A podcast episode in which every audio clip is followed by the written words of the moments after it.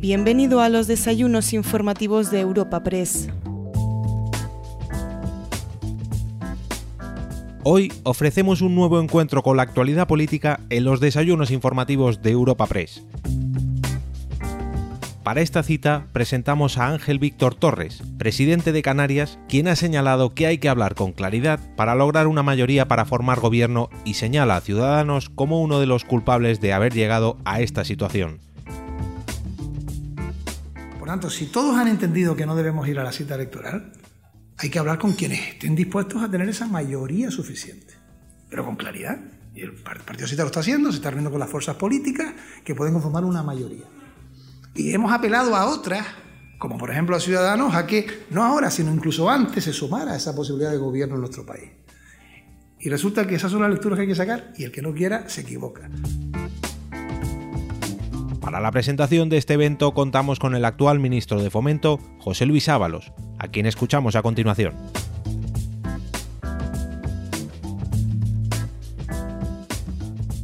Muy buenos días. Debo reconocer que al presentar a Ángel Víctor Torres no sé, no sé qué pesa más en mí. Si el, honor de introducir al presidente de Canarias, una comunidad con la que el Ministerio de Fomento pues, mantiene obviamente una estrecha colaboración institucional, o el cariño hacia un compañero del Partido Socialista con el que he ido ganando un entrañable afecto al que creo que el mérito le corresponde a él. He visto y he conocido muy pocas personas con tan poco resentimiento como Ángel Víctor. Impresionante. La verdad es que si no fuera así, no hubiera llegado a ser presidente. Hay que ir limpio por la vida y Ángel Víctor va así. Como probablemente todos ustedes saben, Ángel ha dedicado toda su vida profesional a Canarias, primero como profesor de enseñanza secundaria, tras licenciarse en Filología Hispánica en la Universidad de La Laguna, después a través de la política donde ha desarrollado esta vocación desde 1999. En la política regional lo ha sido casi todo. Empezó su carrera como concejal de su pueblo, Arucas, donde llegó a ser primer teniente de alcalde y alcalde en 2011. También ha sido vicepresidente cuarto de la Federación Canaria de Municipios, presidente de la Comisión de Educación de la FECAM, y vicepresidente primero y consejero de Obras Públicas, Infraestructuras y Deportes del Cabildo de Gran Canaria. Ni siquiera a los dos años que ejerció como diputado por la provincia de Las Palmas en el Congreso de los Diputados le alejaron de su estrecha relación con las instituciones del archipiélago. Desde el pasado 12 de julio es el segundo presidente del Partido Socialista en las Islas Canarias, tras 26 años ininterrumpidos de gobiernos nacionalistas. Sin embargo, lo que tal vez ustedes no sepan es que el presidente de Canarias tiene otras vocaciones al margen del servicio público, pero no menos intensas. Una es la cocina, que practica en casa siempre que puede, compra incluida. La otra es la literatura, lo que le ha llevado a publicar varios relatos y contar con varios galardones literarios. Sospecho que en estos días no le dedica mucho tiempo, si bien estoy seguro que la experiencia política será fuente de nuevos relatos que espero no tarde mucho tiempo en ver la luz. Ángel Víctor ha sabido entender perfectamente el cambio de sensibilidad que los ciudadanos han experimentado respecto a sus dirigentes políticos y lo que demandan de ellos. No solo ha sabido ofrecer un cambio a sus conciudadanos a través de una agenda social que atienda a las necesidades más urgentes y combata la creciente desigualdad de la sociedad canaria, ha sabido hacerlo a través de la cultura del pacto con otras fuerzas políticas, aunando diversas sensibilidades con un objetivo común, formar un gobierno de coalición que permita impulsar la productividad, la capacitación y el crecimiento en las islas. Con especial hincapié en la sostenibilidad de un territorio como Canarias, al que quiere catapultar como un ejemplo de investigación en la lucha contra el cambio climático. Su gobierno es el mejor ejemplo de que si existe voluntad, puede funcionar. La mejor prueba de que su gobierno actúa y va adelante han sido las crisis tan importantes que han tenido que enfrentar en estos meses, desde el asolador incendio en Gran Canaria a la quiebra de Thomas Cook. definitiva, ha tenido bautismos importantes. cree firmemente en que para lograr superar sucesos como estos es fundamental la unidad de acción entre Administración y sociedad, como él mismo expresa, dando la mano mejor que apretándola.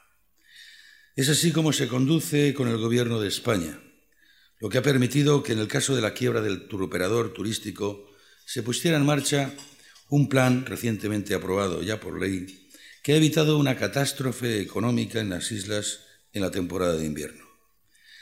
Al principio de esta breve intervención les hablé que desde el Ministerio de Fomento mantenemos una estrecha colaboración institucional con Canarias. Como ministro, también como ministro en funciones, que casi voy para el mismo tiempo, he defendido desde el primer día de mi mandato que garantizar la conectividad de los canarios es una de mis prioridades. Creo haberlo demostrado con hechos, aunque parece que mis palabras dan pie a cosas contrarias. Lamento, pues, la falta de confianza en uno, ¿eh? pero la realidad está ahí y lo que importa son los hechos y menos las especulaciones, como en todo. La aprobación de la bonificación del 75% a las conexiones aéreas y marítimas con la península en un tiempo récord en su aprobación, o la propuesta de tres acuerdos para las inversiones en las carreteras de Canarias por un importe cercano a los 2.000 millones de euros, son muestra de ello, pese a que el anterior gobierno canario no quiso entenderlo así. Por ello, con la llegada del nuevo gobierno a las islas, hemos podido abrir una nueva etapa en la que en pocos meses hemos sido capaces de desbloquear algunos proyectos. La prórroga hasta 2021 del convenio del barrio de las Chumberas en San Cristóbal de la Laguna para poder finalizar las obras. La reciente aprobación del convenio de Valleseco en Tenerife para construir una gran zona de recreo. O la autorización del Consejo de Ministros de hoy mismo de una adenda que permitirá la reprogramación del convenio de carreteras de 2018 para no perder ninguna anualidad no ejecutada, evidencian este nuevo tiempo. Nuevo tiempo que espero que continúe cuando tengamos nuevo gobierno en España. Son muchos los campos en infraestructuras y movilidad en los que la colaboración entre los dos gobiernos es esencial para el crecimiento y el bienestar de las islas. Canarias puede desempeñar un papel principal dentro de la estrategia de movilidad en la que estamos trabajando en el Ministerio de Fomento. No me extiendo más. No es a mí a quien el editorio lógicamente ha venido a escuchar, si bien no puedo evitar despedirme apelando al amigo. Querido Víctor, te deseo toda clase de aciertos en la labor que acabas de emprender. Tus éxitos serán los de los paisanos, pero sin duda de todos aquellos que te animamos, te apoyamos y queremos verte pleno. Sé que para ello cuentas contigo mismo, que en definitiva es con tu sensatez y con tu esfuerzo por no perder nunca el contacto con la realidad. Por mi parte ya estamos empatados. Tú me presentaste en Las Palmas la primera vez que aterricé en las islas como secretario de organización del Partido Socialista, tú me presentaste, yo ahora te la devuelvo, estamos uno a uno, a ver quién asume la siguiente. Gracias, muchas gracias a todos y a todas. buenos días. En primer lugar, agradecer a quien me ha presentado el que esté con nosotros hoy, que además es un día en el que tiene otras obligaciones institucionales como un Consejo de Ministros al que tendrá que acudir raudo. Y al respecto decirle a José Luis Ábalos que sigo devolviendo algunas de las afirmaciones dichas, que estando un día en Canarias en un acto, era un acto público de partido, aún no era yo presidente de Canarias, dijo a quienes estaban allí que había alguien en el PSOE de Canarias que era de una insistencia agotadora, porque permanentemente llamaba a José Luis Ábalos, al secretario de organización, al ministro para asuntos de Canarias. Y yo tengo que responder que esa insistencia agotadora siempre ha tenido una respuesta para las demandas de Canarias, antes y después de ser presidente. Y pongo un ejemplo, él ha citado algunas de las actuaciones, convenio de carreteras, cierto que hubo polémica, pero quien lo terminó firmando fue José Luis Ábalos, 1.200 millones de euros para las carreteras canarias para el presente año y los siguientes, y proyectos diversos, eh, entre ellos también respuesta a demandas a través de enmiendas de mejorar la conectividad de los canarios con la península. Pero hay un ejemplo que hoy hago público. Cuando estábamos a punto de firmar aquí en Madrid el convenio de las chumberas, para que nos entiendan, estamos hablando de viviendas sociales en el municipio de San Cristóbal de la Laguna, años para poder empezar las obras, riesgo verdadero de perder los fondos, de tener que ser devueltos, Estaba ahí el presidente del Cabildo de Tenerife, el alcalde de La Laguna, quien les habla. Un miembro de su equipo nos dijo a todos que si alguien había hecho un esfuerzo por sacar aquello, era fundamentalmente José Luis Ábalos. Y por tanto, cuando se afirma eso para conseguir algo, algo que es fundamentalmente para las familias más necesitadas, creo que es de justicia hacerlo, hacerlo público y lo hago en el día de hoy. Quiero también agradecer a Europa Press esta posibilidad y esta invitación y al resto de los patrocinadores el que pueda dirigirme en Madrid eh, a este auditorio en el sentido de explicar qué es lo que ha pasado, está pasando y queremos que pase en Canarias y abrirnos aquí en la península que nos conozcan un poquito más. Nos conocen lógicamente como destino turístico. Hoy eh, nos hemos cogido el abrigo y las bufandas. En Canarias es cierto que hoy llueve, es algo excepcional, pero lo normal es que tengamos 20 grados de media durante todo el ejercicio, todo el año y tenemos una serie de bondades climatológicas, gastronómicas, indudables, y una belleza de todo tipo, naturales, arquitectónicas. Pero tenemos otras cosas. Y a mí me gustaría que algunas de ellas hoy quizás pudiera yo presentarles.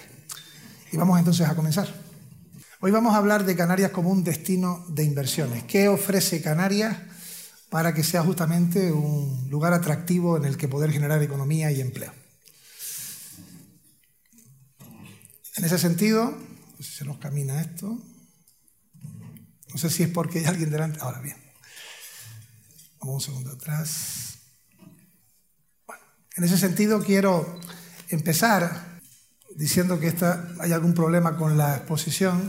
Dos veces. Bien. Lo que acabo de ver a un ritmo vertiginoso es justamente la presentación que vamos a hacer. Pero me pedía el máximo responsable de Europa Press, que tenía como máximo 20 minutos, no lo voy a agotar en 30 segundos. Esta será la presentación, pero quiero empezar con esta foto. A mí esta foto me gusta por muchas cosas. Hay cuatro personas que están sonriendo. Eh, es el 22 de junio, estamos en el Parque García Sanabria y acabamos de firmar esas cuatro personas el llamado Pacto de las Flores. Justamente es lo primero que se ve en la imagen. No fue una denominación propia, se nos acercó la alcaldesa de Santa Cruz y nos dijo, un día como hoy, soleado, con las flores del García Sanabria y con la esperanza de este nuevo gobierno de cuatro fuerzas políticas, qué mejor que llamarlo el Pacto de las Flores. Ahí curiosamente está la máxima responsable de, de, Podemos, Unidas Podemos, que es Noemí Santana, quien no puede estar con nosotros porque acaba de ser mamá recientemente. Está también Román Rodríguez, el máximo responsable de Nueva Canarias, que fue presidente de Canarias y que forma parte, es el vicepresidente del gobierno actual, del gobierno de Canarias, y está Casimiro Curvelo, que es el máximo responsable de la agrupación socialista Gomera, y quien les habla como responsable máximo del PSOE de Canarias. Es una imagen positiva y es histórica, porque es la primera vez que después de 26 años de presidir Canarias, la fuerza de coalición canaria, pues la preside otra persona, en este caso el Partido Socialista. Es también una imagen, tiene su capacidad innovadora en el sentido de que en esa foto no hay ningún representante que venga de la actual coalición canaria o incluso de quienes fueron los que germinaron esa fuerza política. Es decir, después de toda la etapa de la reciente democracia se producía un cambio real político con muchas expectativas para nuestra tierra. Y además, si se fijan, eh, esto ocurrió el 22 de, junio. Es verdad que fueron varias semanas apasionantes, donde podía pasar cualquier cosa, donde hubo momentos en que parecía que presidiría Canarias la tercera fuerza política, porque la segunda ofrecía la presidencia, no al candidato a la regional, sino a la insular de una de las islas, pero al final se dio esto. Y curiosamente en esta foto está Unidas Podemos y el Partido Socialista, que ya garantizaban que caminarían hacia, hacia esto el 26 de mayo, el día de las elecciones generales. Pero está también un partido nacionalista, progresista, de izquierda, joven, pero que tiene poder institucional importante en Canarias, como es Nueva Canarias. Hay un partido de carácter insular que tiene una potencia determinante en la isla de La Gomera, pero tiene también un ámbito de carácter regional. Hoy me acompañan Román Rodríguez, Casimiro y también me acompaña Noemí Santana, desde la distancia. Y, creo que esta foto es un laboratorio ante lo que está pasando en España. Estas cuatro fuerzas políticas, que no son dos ni tres, sino cuatro, que es mucho más difícil que si fueran dos, han sido capaces de ponerse de acuerdo para gobernar una autonomía. Han sido capaces de responder a retos que luego al final explicaré difíciles en estos meses. Han sido capaces de incluso, incluso sacar adelante un presupuesto. Hoy a las 10 de la mañana, hora canaria, se cierra el plazo de las enmiendas parciales, pero ya hemos superado las enmiendas totales, cosa que no ocurrió con el Gobierno de España en el año 2019, cuando se quiso presentar unos presupuestos y no fueron posibles porque distintas fuerzas políticas que sumaban más que las que querían tramitar esos presupuestos impidieron su tramitación, con la consecuencia posterior de elecciones en dos ocasiones. Traigo también a colación esto porque hay muchos empresarios que han venido de Canarias para escucharme. Y creo que esto se puede hacer teniendo en cuenta todos los agentes sociales y económicos. Y caminar de la mano y tomando decisiones, hemos tomado algunas que hemos tenido que tocar tipos impositivos e impuestos, donde hay comprensión y apoyo, comprensión de unos sectores y apoyo de otros. Y no pasa absolutamente nada. Llevamos medio año y repito, en nada, el 20 de diciembre, espero que podamos levantarnos del Parlamento de Canarias con los presupuestos del año 2020 aprobados.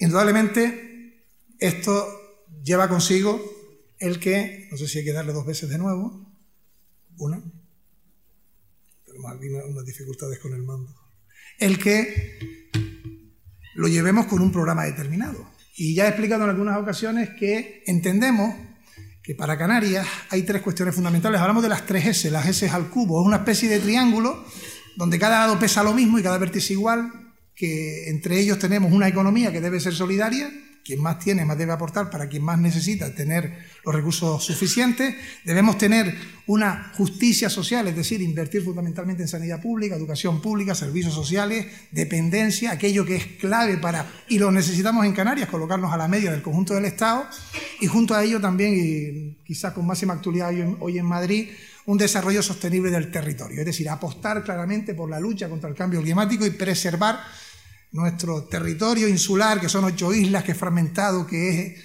eh, limitado y que además tiene eh, ciertas eh, cortapisas importantes en cuanto a la protección, porque tiene valores arquitectónicos y también ambientales de nuestro territorio, con mayores parques nacionales que ninguna otra comunidad autónoma. Este equilibrio, con estos tres pilares que se convierten en interrelación, son los que tienen y deben llevar la acción de un gobierno. Y por ello hemos sacado los presupuestos del año 2020.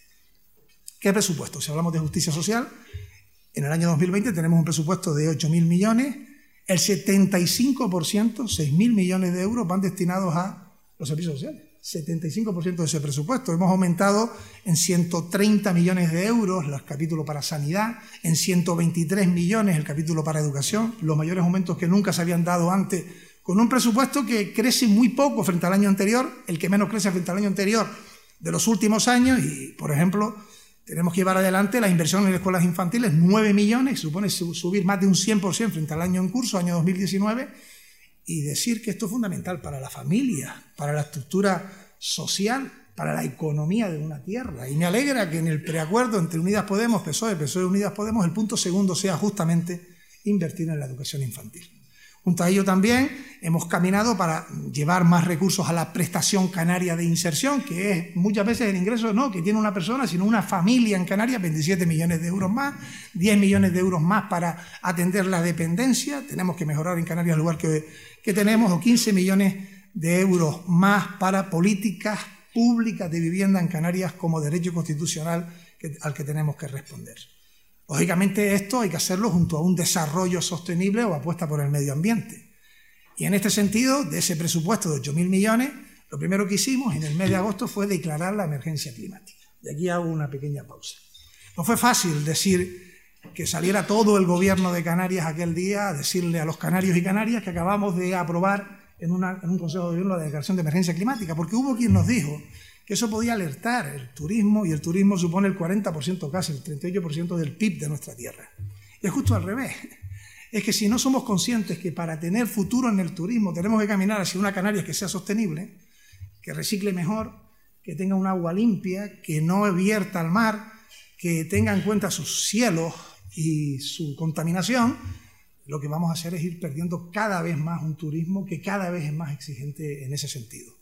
Fue lo primero que hicimos y además con una auditoría a los dos años, con medidas concretas y con la propuesta de llevar adelante una ley de cambio climático. Cierto que también hemos aumentado en 16 millones de euros las partidas para la lucha contra el cambio climático y otras decisiones que hemos tomado fundamentalmente encaminado a llevar adelante una ley para la economía circular, una ley de cambio climático en la que algunas cuestiones quiero apuntar. Estamos en el mes de diciembre y esa ley ya se ha trasladado a la opinión pública. Ha recibido aportaciones y sugerencias. Tengo que comunicar hoy aquí en Madrid que a día de hoy, o ayer, ya habíamos recibido unas 170 aportaciones a esa ley. Esto no había ocurrido nunca antes.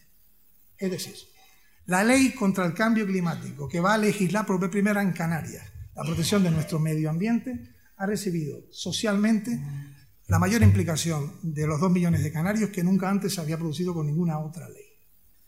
Además, esa ley que nosotros trasladaremos el año próximo para que se apruebe antes de que acabe ese ejercicio y por lo tanto tener un plano legislativo en Canarias para luchar contra el cambio climático, hará que impliquemos a los cabildos. Casimiro Cupelos, presidente del Cabildo de La Gomera, Dolores Corujo también de la isla de Lanzarote, porque tenemos que hacer que junto con las corporaciones locales, y también está con nosotros la presidenta de la Federación Canaria de Municipios y el alcalde de Las Palmas de Gran Canaria, hagamos cuál es el, diagnóstico de cuál es la huella de carbono que se produce en los territorios y qué medidas correctivas vamos a producir. Si alguien coge un avión y va a Canarias es que es lo natural. Otras fórmulas de transporte tienen la dificultad absoluta de que nuestras carreteras reales son los aviones y es el aire. Esa huella de carbono tiene que ser corregida con medidas concretas y haremos que los ayuntamientos se impliquen con el gobierno de Canarias para ello. Yo llevaba dos días de presidente y subí al coche oficial. Y le pregunté al chofer que cuántos coches eléctricos o híbridos teníamos en el gobierno de Canarias. Venía de un cabildo que tenía coches híbridos y coches eléctricos. Y el conductor me preguntó que no entendía la cuestión. Y era clara, ¿no? La respuesta era que era cero. No teníamos ni un solo coche eléctrico o híbrido. Yo acabo de llegar aquí en un coche de hidrógeno. Creo que soy la primera persona que ha subido en un coche de hidrógeno en España, que pronto irá a Canarias y hemos iniciado, ya está en licitación, el que vamos a adquirir 40 coches eléctricos para el gobierno de Canarias. Medidas que tengan que ser concretas. Hemos trasladado al presupuesto del año 2020, por ejemplo, el que quienes quieran tener y deben tener placas solares en sus viviendas para producir energía limpia y renovable, que puedan acogerse a presupuestos de hasta 15.000 euros, que son aquellos que quedan fuera del Fondo Europeo, con subvenciones que dé el gobierno de Canarias. Medidas concretas para luchar contra el cambio climático. Cierto que, que cuando se produce la moción de censura, llega el nuevo gobierno socialista de España, nos remite a las comunidades autónomas en junio del 18 un informe sobre qué se estaba haciendo sobre la lucha contra el cambio climático en las autonomías. Y se había hecho trabajos en Canarias, fundamentalmente por el Parlamento, pero eh, se respondió sin dar ninguna palabra, ninguna frase, no se respondió nada y por tanto tenemos que recuperar el tiempo perdido, fundamentalmente porque sí que estamos ante una emergencia social que va unida, sin ninguna duda, a una emergencia climática. Por eso tenemos que tener una economía solidaria. ¿Qué significa eso? Dentro de esos 8.000 millones del presupuesto del año 2020, más de 1.000 van dirigidos a la inversión. Y no es solamente que tengamos partidas para el capítulo 6, hacer obras, hacer carreteras, hacer eh, puertos, arreglar eh, infraestructuras diversas, sino desbloquear proyectos. Y en estos meses, antes lo decía el ministro en funciones de fomento, hemos respondido y con muchas dificultades a que Tenerife tenga el anillo insular. Y están las obras empezadas.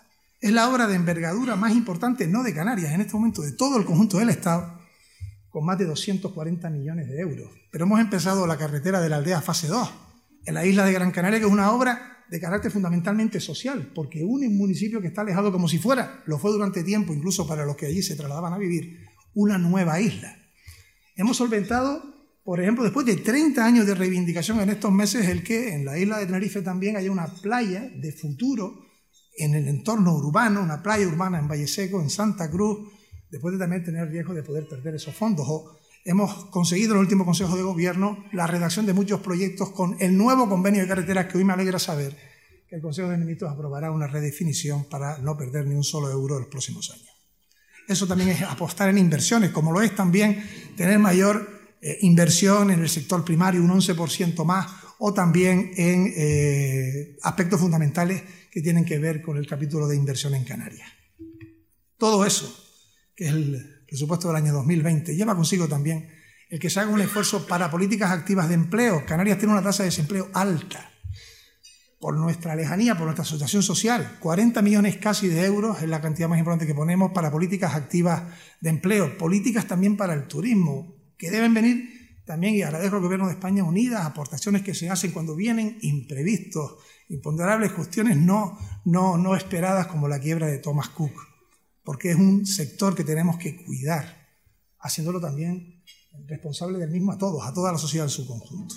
Y por supuesto, tenemos que tener en cuenta la capacidad que tiene Canarias de generar nuevas economías. Esta es la segunda parte de mi intervención. Canarias es un destino de inversiones. ¿Por qué?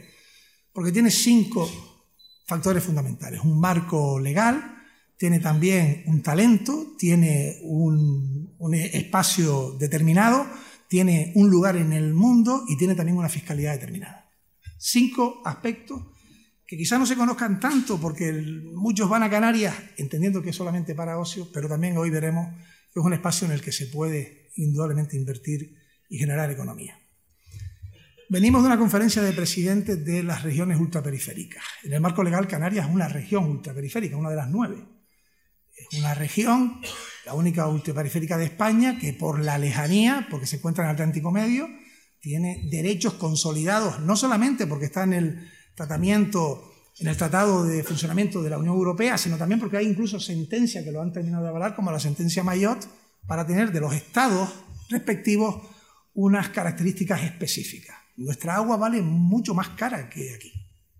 Y nuestra potabilización es muchísimo menor, porque tenemos que depender fundamentalmente de la desalación. Pero si queremos transportar cualquier eh, material, cualquier producto, queremos vender nuestra realidad fuera del hecho insular, siempre nos va a costar más. Son nueve esas regiones y son tres países, España, Francia y Portugal. Nosotros aportamos el 50% de la población de todas las regiones ultraperiféricas, que son, repito, nueve de todas las regiones, y eh, implicarse RUB hace que los estados estén obligados, obligados a modular su política económica teniéndolos en cuenta. Repito que esto no solamente es parte de un tratado, sino también es eh, mandato judicial. En segundo lugar, el talento. Cierto, estamos en África. Geográficamente estamos en África, pero Canarias es una región europea por múltiples razones, pero nuestra localización es África y por eso hoy no me quiero marchar sin tener una mención especial a quienes han perdido la vida, 57 personas intentando llegar desde África a Canarias.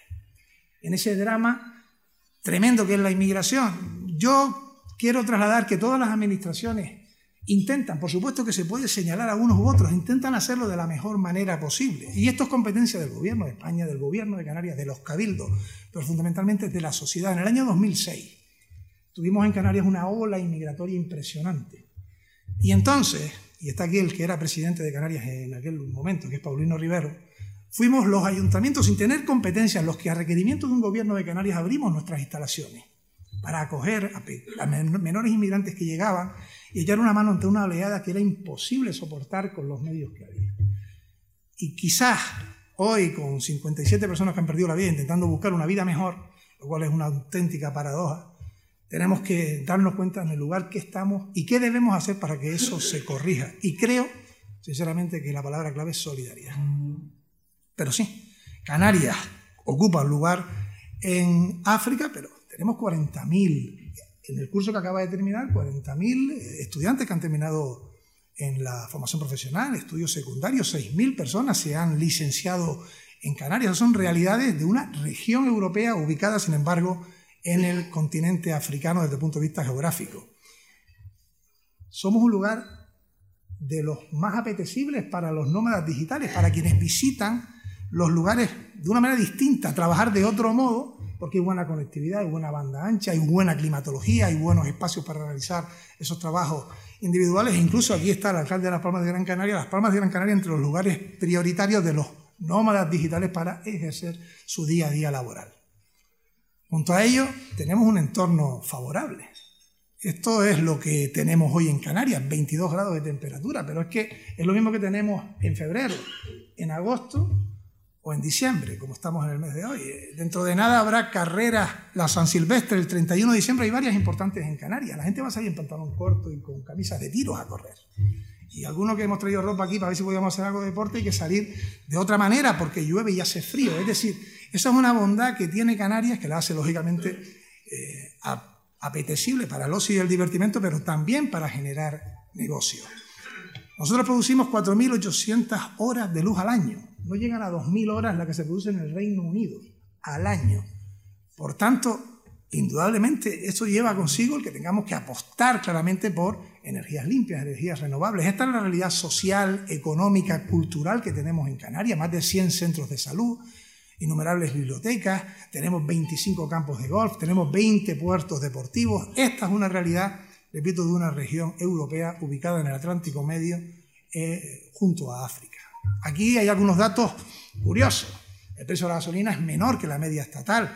Eh, si tenemos, por ejemplo, el precio de la electricidad, lo mismo. Si hablamos del precio de los alquileres de las viviendas para las oficinas, igual. O si hablamos también eh, del precio, no lo veo bien, de la banda ancha, exactamente lo mismo. Está por debajo de la media estatal. Hay cuestiones, repito, que hacen que tengamos bondades económicas como lugar de destino inversor.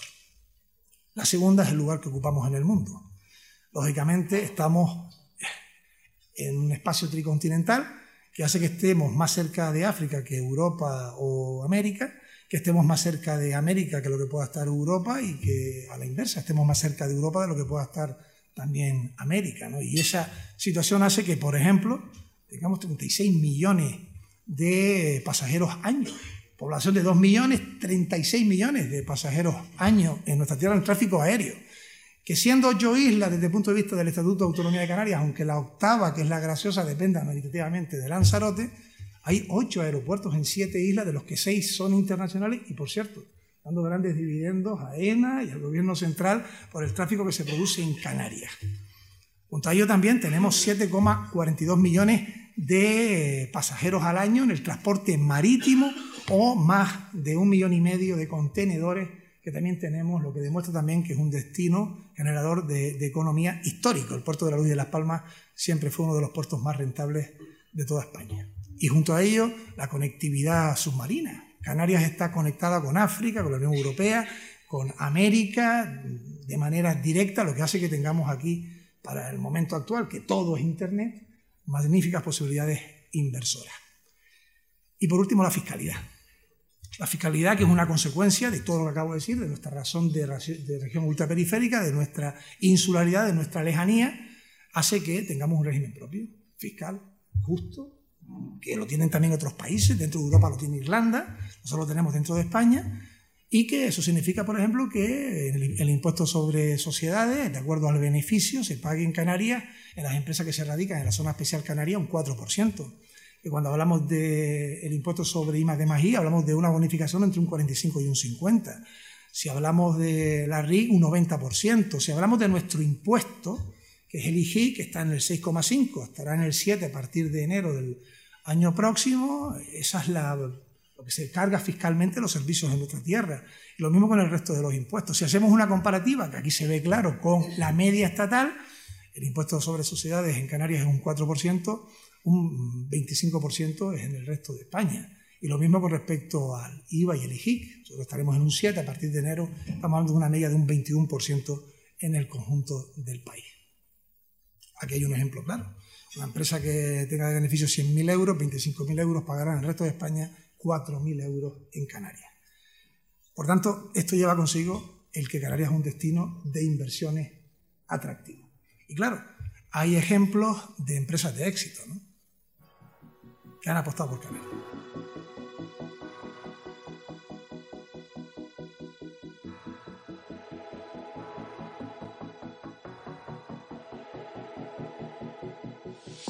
Historias de éxito de distintas empresas, puede haber otras de animación ligadas a la sostenibilidad, a la labor de construir y reconstruir eh, navieras y que creo que es el camino junto a la inversión pública.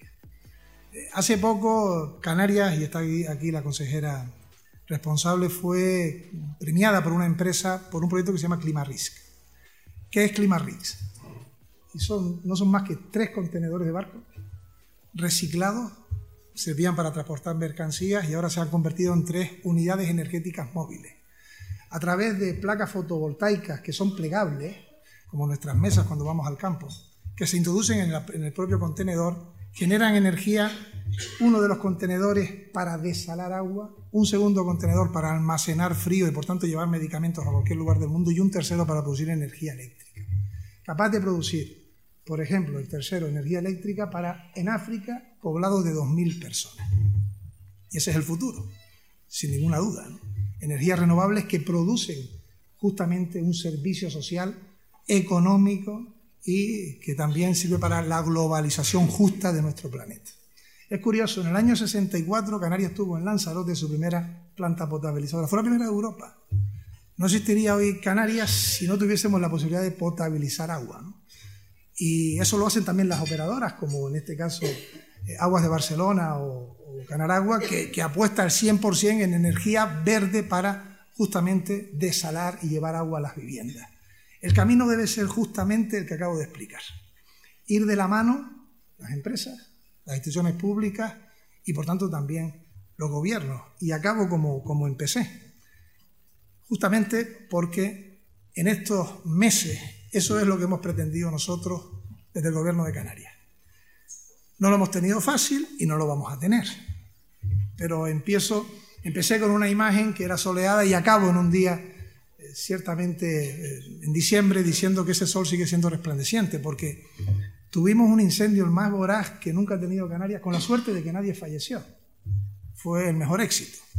Pero también, lo he explicado en el Parlamento, hubo dos pirocúmulos en ese incendio, es decir, dos detonaciones provocadas por el propio incendio, que solamente ocurren cuando cae una bomba atómica o hay un cráter en un volcán. Se produjeron dos. La suerte fue que cayeron como se levantaron. Nunca se había producido antes dos fenómenos semejantes en el mismo incendio. Y fuimos capaces de vencerlo con la unión entre las administraciones, pidiendo apoyo, recibiéndolo y diciéndole las cosas a la gente claras. Y vamos a salvar antes vidas que el pinar de Tamadaba. La cosa estaba complicada y tenían que ayudarnos a salir de sus casas. No hubo ni un solo problema en personas que tuvieron que irse hasta en tres ocasiones de su vivienda, abandonando lo que más quieren, porque había una amenaza real de poder perder sus vidas. El rey estuvo en Canarias y pidió, entre otras cosas, que reprodujéramos nuestra manera de comunicar, porque creo que lo que se consiguió del éxito aquel fue que encontraron a técnicos y a responsables públicos que no nos escondíamos nada en la guantera, sino que decíamos las cosas como venían. Y pudo, pudo haber salido, repito, mal, porque estas cuestiones estar al burde de la suerte y tuvimos mucha. Pero es que luego tuvimos un apagón eléctrico en Tenerife. No habíamos recuperado el incendio, tuvimos esto, un domingo. Y también lo pudimos resolver y antes de acabar ese día, a las 23 y poco horas, ya había prácticamente el suministro recuperado. Pero es que cuando todavía estábamos con los mieles de, de, haber hecho bien la gestión, nos surge la quiebra de Thomas Cook. Y respondemos y nos reunimos con los grupos políticos, con los agentes sociales, económicos y buscamos una unidad de acción que es lo que finalmente hemos conseguido. Y acabo, hemos sacado unos presupuestos para Canarias. Ojalá podamos conseguir lo mismo para España. Nos hace falta a todos, a la sociedad civil, a las instituciones públicas, a los empresarios, a los que son empleados, a este país. Canarias lo ha logrado con cuatro fuerzas políticas que caminan de la mano. Dije el otro día en el Parlamento que da igual a quién le pongan el micro. Yo estoy hablando de aquí como presidente, pero podría estar hablando cualquiera de esos líderes que vimos al principio porque lo importante es que ante momentos de dificultad como el presente podamos llegar a acuerdos políticos y al diálogo y al consenso. Y eso creo que siempre es un valor.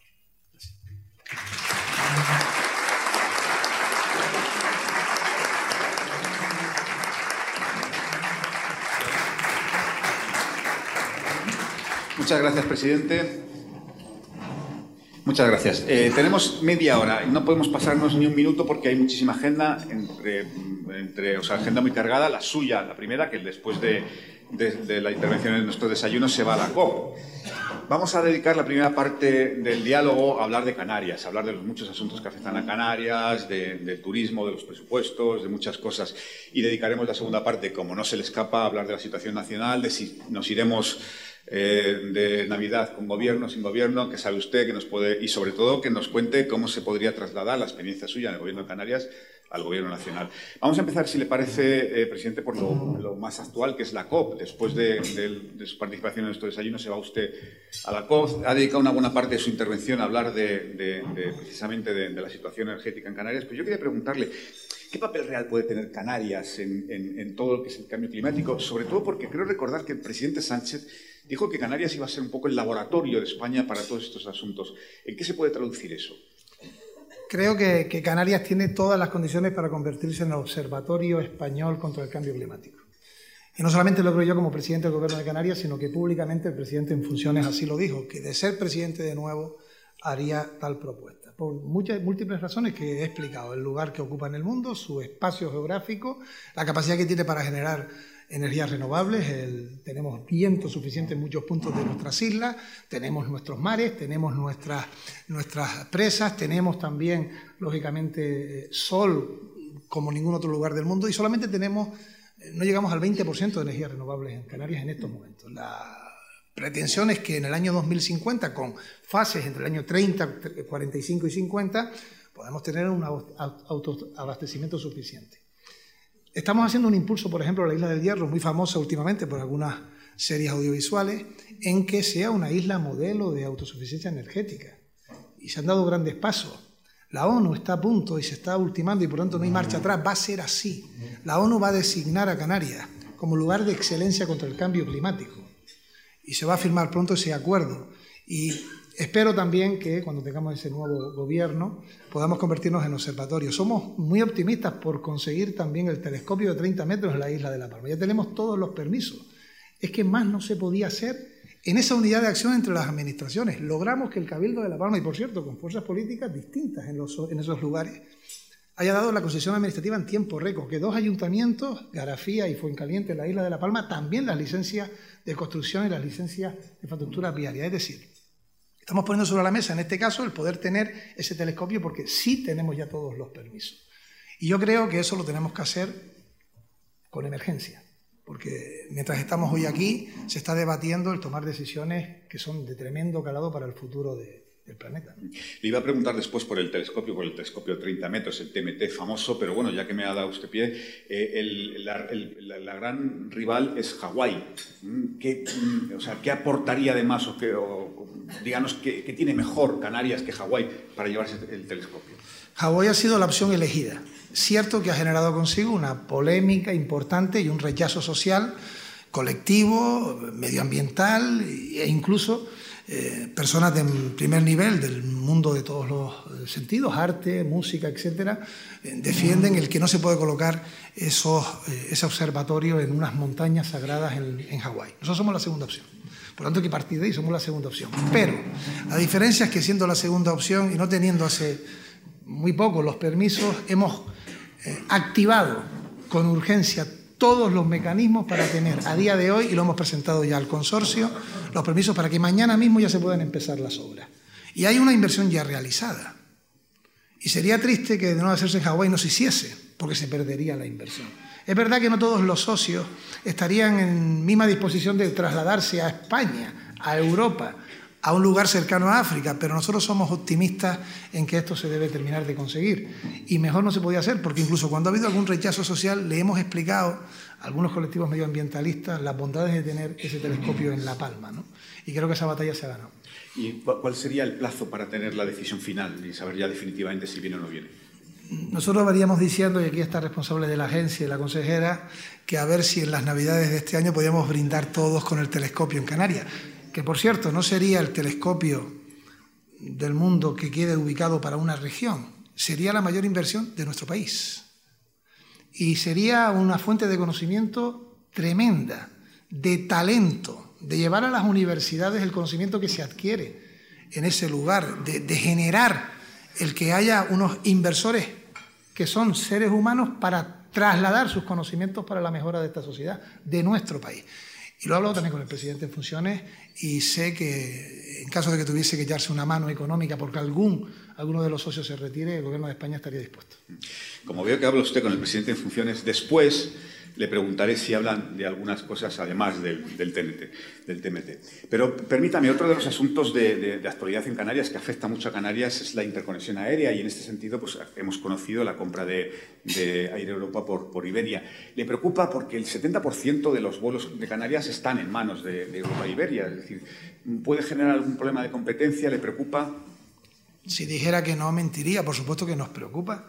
El que se adquiera por parte de una empresa a otra que aglutine cerca del 75% de la conectividad aérea de Canarias, eh, tiene que llevar consigo medidas de correctivas que permitan que haya competencia. Ayer mismo teníamos una nueva reunión, hemos tenido varias y vamos a seguir teniéndolas, en la que se nos han explicado que hay unos plazos, estamos hablando de no menos de un año, en el que en cualquier caso tiene que haber un dictamen de la Comisión de Competencia Europea en la que vamos a tener que ser escuchados. Eso va a ser así, tanto nosotros como los cabildos, Gobierno de Canarias, porque indudablemente si solamente hay una línea que operaría, en este caso Iberia y Europa, tiene que haber una competencia que nos lleve consigo el que los precios puedan subir. Nos mandan mensajes de calma, pero ante los mensajes de calma también eh, estaremos muy vigilantes. ¿Quién le manda los mensajes de calma? Iberia, quien ha adquirido, quien ha hecho la primera propuesta, hasta que no se, consigan todos los permisos, no, no fructifica de manera definitiva. Y en ese sentido vamos a tener todas las reuniones que sean precisas. También en Canarias nos vamos a reunir, también lo comunico aquí, con todos los presidentes de los cabildos, gobierno de Canarias y, también las empresas para que las cosas queden absolutamente claras. Y el segundo asunto relacionado con el turismo, que tuvo mucho impacto este verano, es la quiebra de Thomas Cook. En ese sentido, presidente, ¿se ha absorbido todo el impacto en Canarias? Yo creo que se ha hecho un trabajo, oye, es mejorable, todo es mejorable. Yo creo que el trabajo ha sido excelente. Está también la consejera de turismo aquí presente, Yaisa Castilla. Y es que esto ocurre un domingo. Ese domingo estuvimos en permanente contacto, entre otros, con José Luis Ábalos, con el equipo de turismo que está también la Secretaría de Estado hoy presente en esta conferencia. Y creímos realmente que no se iba a producir, porque ya había habido otros eh, momentos anteriores, pero es que además hubo capital privado que intentó salvar la quiebra, canarios que también aportaron sus fondos para poder salvar esa quiebra que se terminó produciendo en la madrugada del domingo. Pero es que el día siguiente, el lunes, ya estábamos reunidos con los cabildos. Es que el martes ya estábamos reunidos con los municipios turísticos. Es que hicimos una reunión también con los grupos parlamentarios, nos reunimos con las patronales, con los responsables específicos del sector. Se vino a Madrid para pedir una comisión bilateral. Se nos respondió al respecto. Hicimos propuestas que finalmente fueron aceptadas. Conseguimos un convenio de 15 millones para la conectividad en Canarias y otras mejoras, Canarias y Baleares. Y todo eso se hizo en tiempo récord. El otro día decía, cuando estábamos en Londres, que vamos a cerrar el año, según las previsiones de promoción turística de Canarias, por encima de los 15 millones de turistas en el año 2019. Y antes de la quiebra de Thomas Cook ya hay una desaceleración evidente, ya habíamos bajado un 21% el turismo alemán. Y la situación económica ha estado hace poco, estos días de descanso en Alemania, y he percibido, frente otras ocasiones que he estado en mercadillos navideños, un descenso en la compra de productos. Y se nota, eso se percibe. Lo, vivimos en España cuando la crisis del año 11-12, como se veía justamente en esta época, también hubo otras decisiones como la retirada de la paga extra de los funcionarios, que bajó la compra en los centros comerciales, pero eso lo he percibido yo en Alemania, que, que precisa ir recuperándose. Por tanto, yo creo que se ha hecho un muy buen trabajo, mejorable indudablemente, y que finalmente vamos a cerrar el año con más de 15 millones. Pero tenemos que estar también alerta y, por supuesto, exigiendo, pidiendo, tendiendo la mano, como decía antes José Luis Ábolos, y no apretándola al gobierno de España para que entienda también las circunstancias específicas de Canarias, porque sin el turismo, sin la conectividad, sin que nosotros, por ejemplo, tengamos exención de las tasas del queroseno que algunos países quieren introducir, hablo de la Unión Europea, estamos abocados al, al fracaso. Nosotros lo que queremos es compensar justamente esa tasa que se quiere imponer porque se invierta en la sostenibilidad. Hay hoteles de Tenerife, lo decía el otro día, en el que hay turistas que llegan, han medido ya cuál es el gasto que ha producido el venir en avión y lo aportan económicamente, con una condición que eso se invierta en reforestar, en energías limpias, que se invierta justamente en mejores desaladoras, potabilizadoras, en emisarios submarinos, en que los mares estén mejor. Y yo creo que eso es una iniciativa que debemos enmarcar, porque a lo mejor las administraciones públicas debemos hacer algo semejante y que el turista que nos viene a visitar y regresa a su casa periódicamente reciba información de dónde se ha, destinado medioambientalmente su dinero. Mm. Presidente, le voy a preguntar por los presupuestos, pero antes permítame, porque eh, acabamos de estrenar Comisión Europea con una nueva presidencia y un nuevo colegio de comisarios. Eh, ¿Tiene usted alguna inquietud respecto a que pueda haber algún cambio en el tratamiento de las, de las regiones ultraperiféricas? Más que inquietud. Eh, la semana que estuvimos el vicepresidente y yo en, en Bruselas, tuvimos que ir subiendo el tono de las intervenciones. La última, que fue la cumbre, en la que estaban secretarios de Estado, ministros de ultramar, eurodiputados de Francia, España y Portugal, eh, se nos dijo claramente que hay una voluntad de cambiar la cofinanciación y de, por tanto, bajar las partidas que vienen para las regiones ultraperiféricas. Intervinieron todos los presidentes Yo creo que sería un mal paso, y por cierto, vamos a estar tremendamente vigilantes, que hoy que hay una presidencia de Finlandia, que luego será Alemania quien la preside, y Croacia, eh, que no entiendan que, por ejemplo, en Finlandia a sus islas se les da un trato preferencial, el gobierno finlandés, y que cuando preside la Unión Europea quiera rebajar las partidas para las regiones ultraperiféricas, en la que objetivamente eh, lo ve hasta quien no tiene capacidad de vista, quien es ciego, lo dije antes, nuestra agua es mucho más cara y eso exige una compensación en justicia, porque si no, lo que se produce es un desequilibrio social y existe ese desequilibrio social. Nuestros salarios son más bajos porque nuestra productividad es menor y eso lo tenemos que compensar también, pues no es de justicia y tampoco es bueno para el sector empresarial. Y vamos a pelear para que no se, se pierda ningún euro. De hecho, cambiamos la declaración conjunta para mantener e incluso aumentar las partidas de la Unión Europea y vamos a estar las nueve regiones muy beligerante y yo espero que los eurodiputados españoles nos apoyen. Entiendo, obviamente, que contarán con el apoyo de Francia y Portugal, que es necesario para defender las, las, regiones ultraperiféricas. Las nueve estamos unánimemente en la misma senda, las nueve. Y no es fácil, ¿eh? Porque nosotros queremos que haya una compensación por población. Nosotros aportamos dos millones de cinco. Pero hay quien dice que tiene que ser por distancia. Y por tanto eso produce un desequilibrio y tiene que haber una cuestión de justicia. Y con esa diferencia aprobamos unánimemente la declaración. Estuvimos un día entero debatiéndolo, pero lo aprobamos por unanimidad. Y las nueve defenderán ante sus estados el que eh, las regiones ultraperiféricas mantengan. Si hubo un momento en el que incluso se tuvo que ir a la justicia para aclararle a los estados que hay un artículo determinado que nos da una prerrogativa justa. Bueno, presidente, eh, el día 19 y el 20 tienen ustedes el debate de presupuestos. Eh, nos ha dicho que hoy mismo han terminado, ha terminado el plazo para la introducción de enmiendas parciales. Nos ha comentado. Queda una hora. Bueno, queda una hora. Pues díganos, eh, ¿alguna novedad? ¿Se va a introducir alguna enmienda parcial que podamos conocer o que sea relevante? Bueno, hay cuestiones que hemos cerrado los cuatro grupos del gobierno, son básicamente de temas de articulado, pero queremos eh, en esa mejora que haya algunas que, tengan mayores fondos, eh, organizaciones no gubernamentales, que haya más dinero también para políticas de vivienda y, y también estudiaremos con mucho cariño las enmiendas que presenten la oposición que no debe ser eh, una cantidad determinada para decir que presentan muchas, sino que las que presenten realmente mejoren lo que es el presupuesto del año 20. El presupuesto del año 20 tiene una situación histórica, y lo digo histórica ahora con minúscula porque esto no es bueno, y es que sube 211 millones de euros y el capítulo 1 sube de entrada, porque será más, 215. Es decir, yo nunca había visto, creo que nadie, que un presupuesto de entrada tenga más aumento en el capítulo 1 que lo que aumenta el presupuesto. ¿Qué hemos tenido que hacer? Pues un auténtico artificio de, magia, eh, hablando con los cabildos, mm, reduciendo la partida del año próximo del Fondo de Desarrollo para Canarias para luego incentivar a los años siguientes, tomando decisiones de gastos superfluos que desaparece y al final hemos conseguido que crezca un 12%, lo decía antes, en el bienestar social. Es decir, un presupuesto que nos hubiese gustado que fuera mejor, pero que es difícil que sea mejor ante las circunstancias económicas que recogimos. Y además, un hecho muy importante, nosotros hemos sido valientes. No todas las comunidades en España han presentado los presupuestos. Muchos están esperando que haya presupuestos del Estado. Lo hemos hecho sin tener los convenios. Luego vendrán. Lo hemos hecho introduciendo, por ejemplo, la mejora de la retribución de los empleados públicos sin tener el decreto que lo obliga.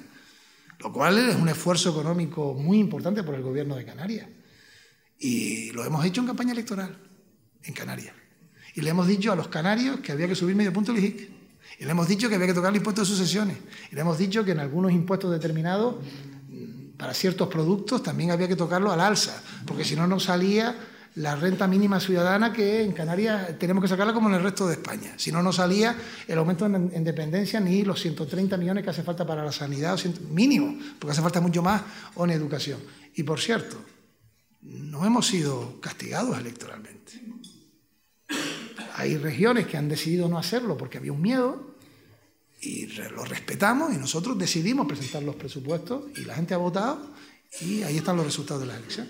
Nos ha anunciado en su intervención, bueno, lo está contando ahora, la subida de medio punto del impuesto general canario, pero ¿y el, tramo autonómico del IRPF lo van a tocar? Hemos hecho una propuesta que tiene efectividad en el año 2021 porque no se aplica en el año siguiente, que sí toca el IRPF para las rentas altas y ha sido un debate interno que lo hemos eh, terminado consensuando y lo hemos trasladado. Y creo que sería bueno también que en ese equilibrio social que tenemos en Canarias, entre todos, eh, echemos una mano para que haya mayor justicia social. Porque indudablemente hay una riqueza en Canarias, lo que queremos es que se intente distribuir de una manera más armónica. Y yo estoy seguro que en eso también los empresarios van a echar una mano. Presidente, todas las comunidades se quejan de que el gobierno central les debe dinero por las cantidades a cuenta. ¿Canarias tiene alguna demanda al gobierno central?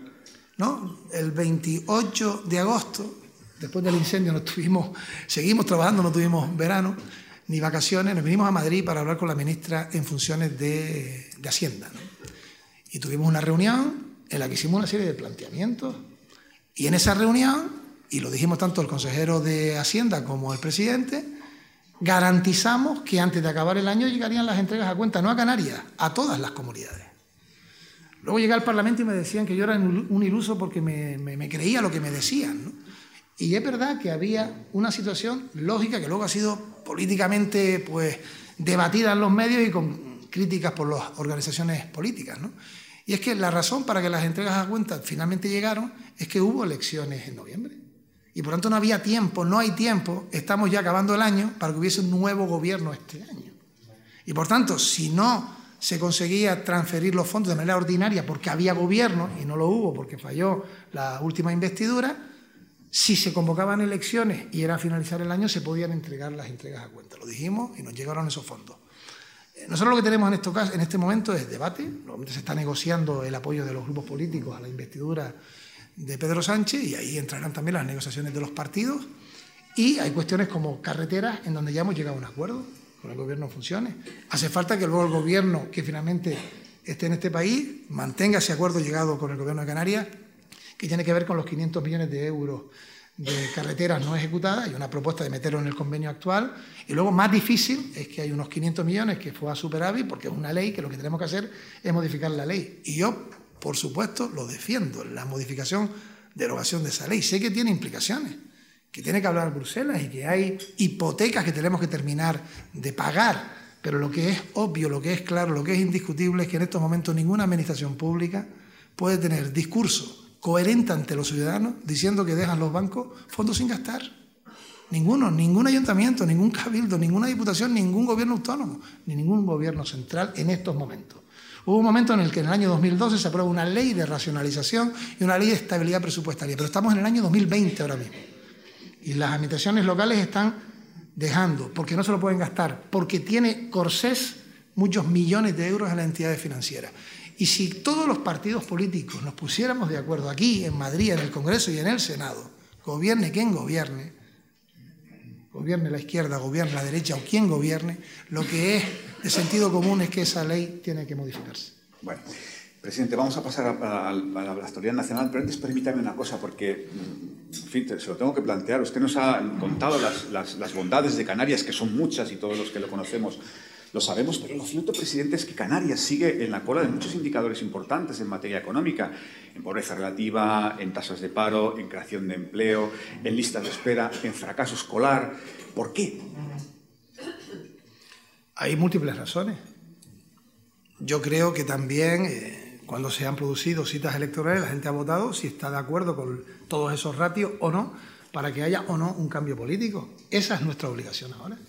Este gobierno tiene por delante cuatro años para responder a las expectativas creadas con el apoyo ciudadano, para entregar al, acabar el mandato, la legislatura, otros datos en sanidad, en educación, en derechos sociales, en vivienda, en lo básico, en lo fundamental, en lo clave.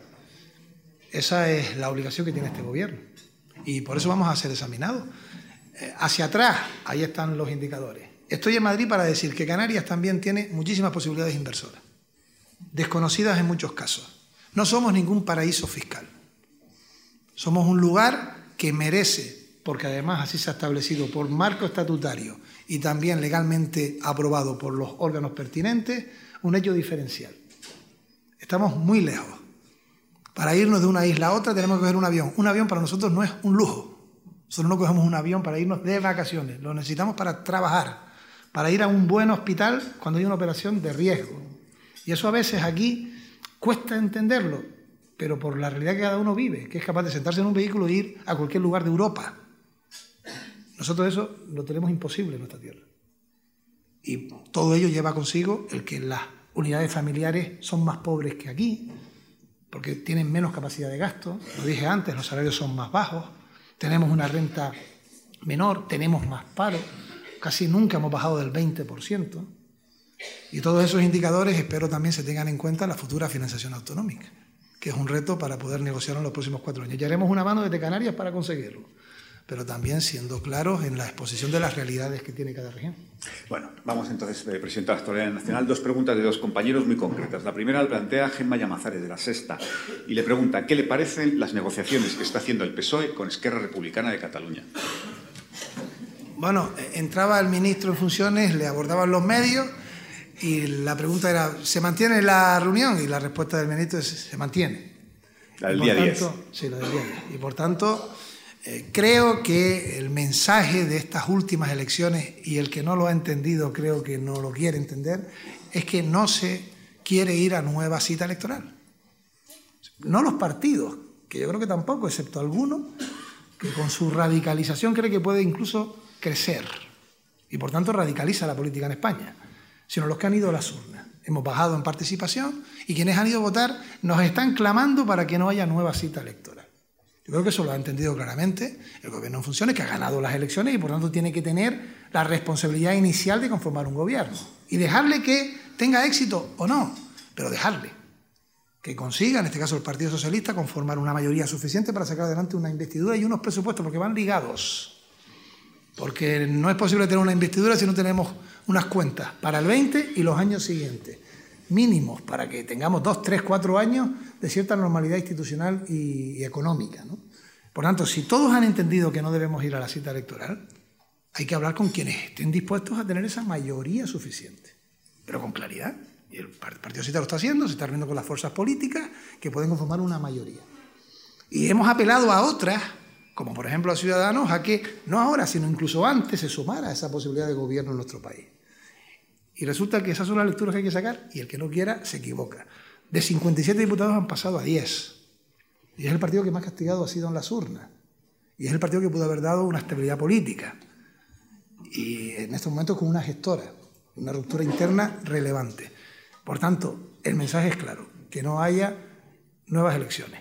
Y en el camino, en esa negociación que va a ser con luz y taquígrafos, por supuesto será dentro de la Constitución, y de la legalidad, pero por una razón de origen. Hemos ido a dos elecciones posteriores porque el gobierno socialista no aceptó el chantaje de los independentistas con los presupuestos del 19. Esa fue la causa. Y por eso hemos ido a dos citas posteriores. Entonces será dentro de la Constitución y dentro de la legalidad. Y sí creo que va a haber gobierno. Vale. ¿Antes de Navidad o después de Navidad? Mi, mi deseo, como decía Luis Cernuda, la realidad y el deseo, un libro de poemas precioso, es mi deseo es que así sea antes de que acabe el año. La realidad es que no depende exclusivamente de la voluntad del Partido Socialista. Ahora le voy a pinchar con, Esquerra, ya le aviso, ¿eh? pero antes quiero leer la, otra pregunta que plantea Marcial Rodríguez de Europa Press Televisión y que está en relación con lo que usted estaba contando. Dice que si el PSOE no consigue finalmente el apoyo de los nacionalistas catalanes, si usted vería adecuado una extensión de Ciudadanos o proponer una gran coalición con el Partido Popular. La pregunta habría que hacerse la Ciudadanos y el Partido Popular. Si no se consigue una mayoría suficiente, ya queda una, eh, un dilema, una de dos. O nos vamos a, una abstención que permita una gobernabilidad del partido que ha ganado las elecciones, nos vamos a, a unas nuevas elecciones. Pero yo creo que en estos momentos hay que darle posibilidad al Partido Socialista para que cierre un gobierno en España. Presidente, luz y taquígrafos y dentro de la Constitución. Vale. ¿Hasta dónde puede ceder el Partido Socialista en una negociación con Esquerra Republicana de Cataluña? Justamente hasta ahí todo lo que esté dentro de la Constitución y de la realidad es una sesión aceptable. Pero si ellos están insistiendo, lo dicen públicamente, ¿eh? no sé lo que están diciendo en privado, pero públicamente dicen que todo tendrá que llegar a un final en el que haya una consulta popular en la que se incluya la posibilidad de independencia. Eso está fuera de la Constitución. Si esa es la premisa, no habrá gobierno. Pero es que ya ha sido claro el Partido Socialista, es que eso fue lo que provocó que tuviésemos elecciones. Eh, al final, el acuerdo será público. Y desde el momento en el que todos lo sepamos, todos podremos valorarlo. En estos momentos se está negociando. Cuando se negocia, y está aquí Casimiro, Román y Noemí en ausencia, eh, hay muchas cosas que tienes que guardar. No es sencillo. Nosotros tuvimos tres semanas para negociar el gobierno de Canarias. Los que me acompañan de los medios de comunicación y compañeros de las distintas organizaciones saben que no fue nada sencillo. Tuvimos que callar muchas veces, aguantar y, caminar con criterios diversos que terminaron confluyendo, donde había voluntades distintas, porque son cuatro fuerzas políticas. Ahora es lo mismo. Indudablemente lo que quiere el Partido Socialista Obrero Español para el conjunto de España no es lo mismo que pueda querer Esquerra Republicana de Cataluña, de lo que pueda querer cualquier partido que apoye a Unidas Podemos a un gobierno determinado, porque todos querríamos hacerlo distinto si tuviésemos la posibilidad de, de liderar ese gobierno. Pero en las sesiones y en los consensos, ¿dónde está la solución final? Nosotros en Canarias hemos conseguido un acuerdo en el que hay 10 consejeros, los partidos políticos eh, han entendido que hay una representación acorde a la proporción lograda en las elecciones, eh, hay sesiones por parte de todos y, y, por supuesto hay diferencias, nos sentamos en una mesa y las solventamos. ¿Eso es difícil? Claro que sí. Pero es que lo otro es lo que no es posible. Presidente, ¿habría que utilizar el Senado para plantear o para replantear o para reformular o para hablar del modelo territorial de España? Bueno, yo creo que el Senado tiene ese, ese origen, ¿no?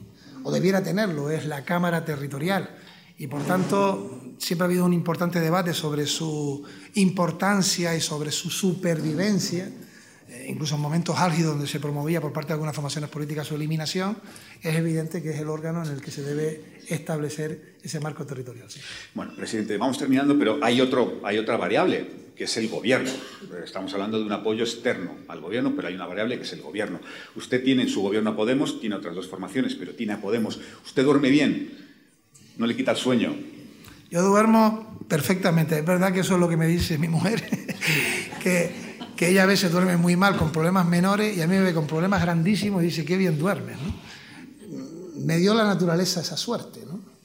Eh, yo duermo magníficamente. Mmm, Caminamos bien en Canarias, hemos cerrado unos presupuestos, hay un consejo asesor en el que forma parte del mismo los sindicatos y los agentes económicos y empresariales, ahí están las cuentas y creo que empezaba así. Esto puede ser un ejemplo de que se camina y no hay ni rupturas, ni frustraciones, ni belicosidad, ni desencuentro. Hay diferencias, no es lo mismo que gobierne o vienen partidos progresistas como los que tenemos en Canarias que otros, porque hay otras maneras de hacer política, pero a nosotros nos han votado para hacer esta política de manera mayoritaria. Cuando yo duermo perfectamente. Y la historia siempre sirve para que nos fijemos hacia atrás y no seamos tosudos. Si las cosas no se hicieron bien, lo peor es mantenerte en el error. Si se fueron a unas elecciones y no se fue capaz de conseguir acuerdos políticos, ahora los españoles han dicho lleguen a un acuerdo político y quienes antes no querían ahora han querido. Yo me alegro, me alegro, porque lo otro, lo otro que puede ser de un principio inamovible, los principios inamovibles, lo único que llevan es al fracaso final. Presidente, usted habla con Pedro Sánchez, nos lo ha reconocido aquí, además es lo normal. ¿Le ha comentado algo respecto a la estructura o a los nombres de ese futuro gobierno que quiera compartir con nosotros? Nos encantaría escucharle. No, yo lo que le he dicho es que cuente con un ministro dos canarios,